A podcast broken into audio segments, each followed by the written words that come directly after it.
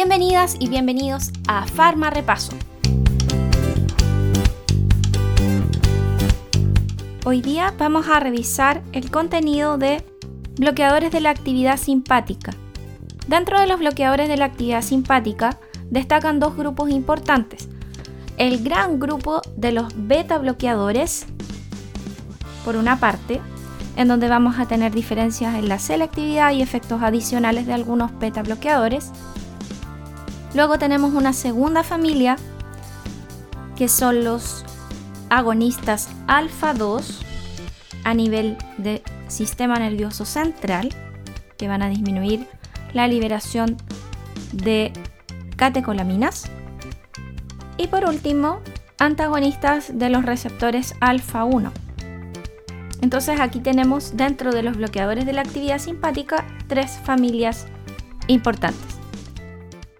En los representantes de los bloqueadores de la actividad simpática vamos a encontrar en los beta bloqueadores diferentes tipos de beta bloqueadores. Unos llamados selectivos, otros que son no selectivos y por lo tanto van a tener efectos adversos en otros sistemas y otros que van a tener efectos adicionales por bloquear adicionalmente de los receptores beta los receptores alfa. Dentro de los no selectivos destaca el propanolol que bloquea receptores beta 1 y beta 2.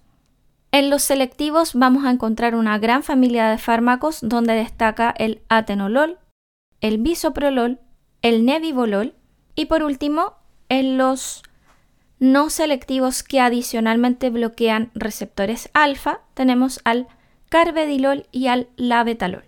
En el caso de los antagonistas alfa 1, vamos a revisar a la doxazocina y al urapidilo.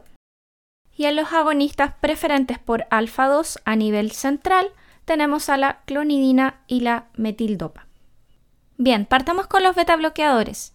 Los betabloqueadores son una extensa familia de fármacos en donde el mecanismo de acción es el bloqueo de receptores beta 1 a nivel cardíaco, lo que debería dar lugar a la reducción de la frecuencia cardíaca y la contractibilidad con la consecuente disminución de la presión arterial.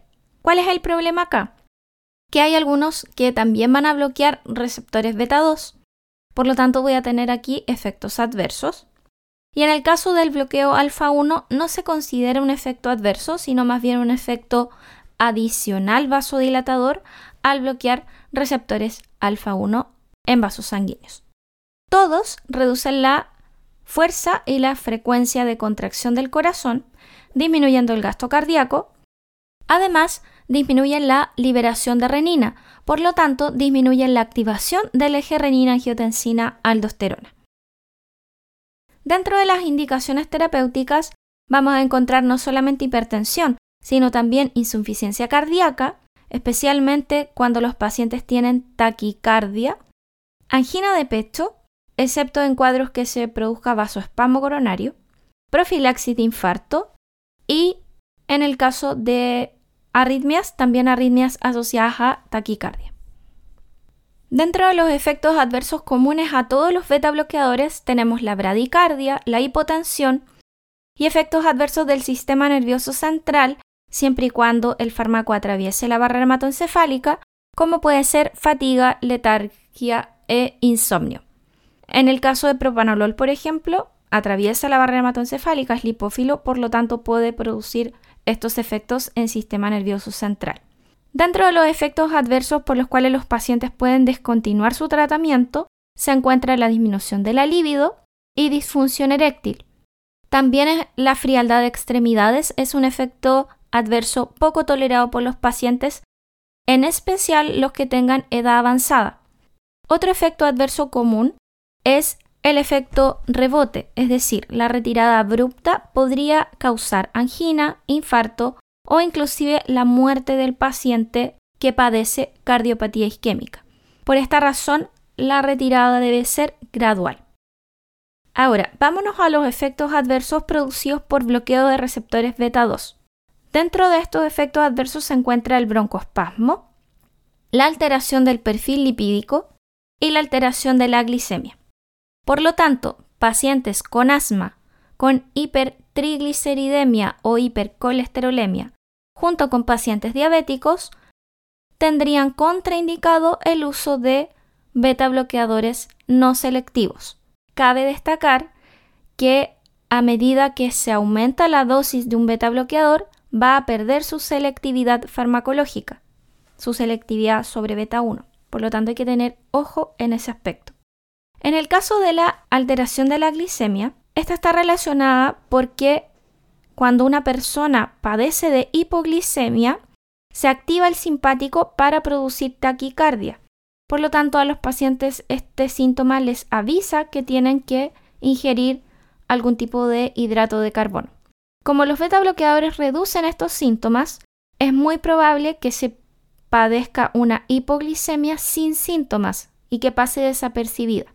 Y la frialdad de extremidades en algunos libros aparece descrita como posible pérdida de la vasodilatación mediada por receptores beta adrenérgicos en los vasos cutáneos y es un efecto colateral bastante frecuente.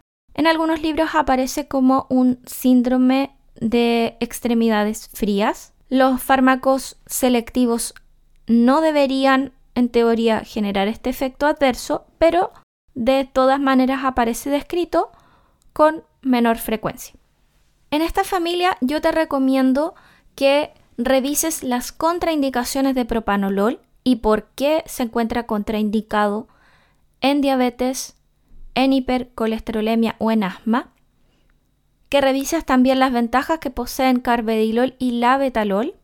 Y que revises también si existen otros fármacos como nebivolol, metoprolol u otro que posean algún efecto adicional como beta bloqueador. Por ejemplo, hay algunos que producen óxido nítrico y con eso van a producir vasodilatación, o hay otros que tienen actividad simpático-mimética intrínseca, es decir, que la bradicardia no sería tan intensa con estos fármacos. En el caso de los agonistas alfa-2 centrales, metildopa y clonidina, producen una disminución del estímulo simpático por agonismo de receptores alfa-2 presinápticos, lo que por supuesto va a disminuir la resistencia vascular periférica.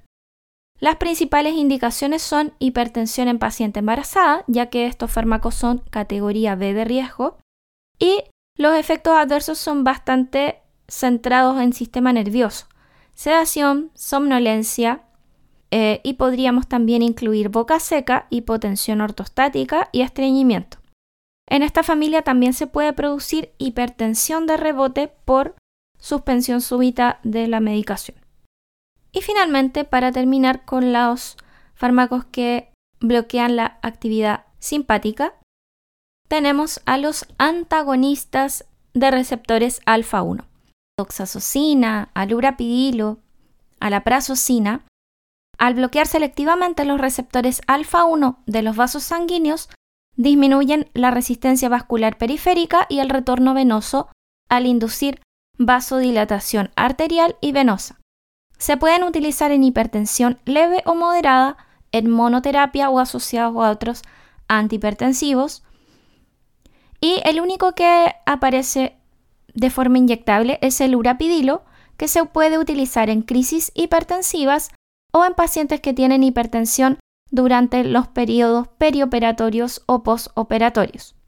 En los efectos adversos destaca la hipotensión postural, principalmente de primera dosis, y frecuentemente que aparece en personas de edad avanzada. También aparece cefalea descrito y mareos, entre otros efectos bastante comunes con el uso de antihipertensivos. Entonces, deberías revisar nuevamente beta bloqueadores.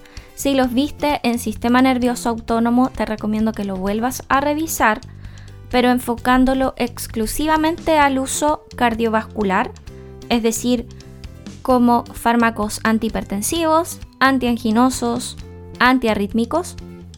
Diferencias, por supuesto, entre beta bloqueadores.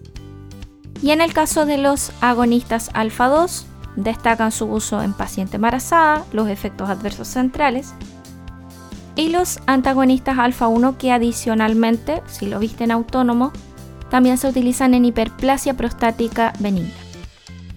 ¿Quieres farma repasar con tu cuaderno? Explica por qué se produce broncoconstricción en pacientes que utilizan carvedilol. Revisa qué sucede si se utiliza un beta bloqueador selectivo como atenolol en presencia de verapamilo. Revisa qué sucede cuando se utiliza un beta bloqueador en conjunto con otro antihipertensivo. Y por último, explica por qué los beta bloqueadores no selectivos enmascaran las crisis de hipoglicemia. Muy bien, eso ha sido todo por hoy. Espero haberte ayudado en tu Farma Repaso. Nos estamos viendo a la próxima. Chao.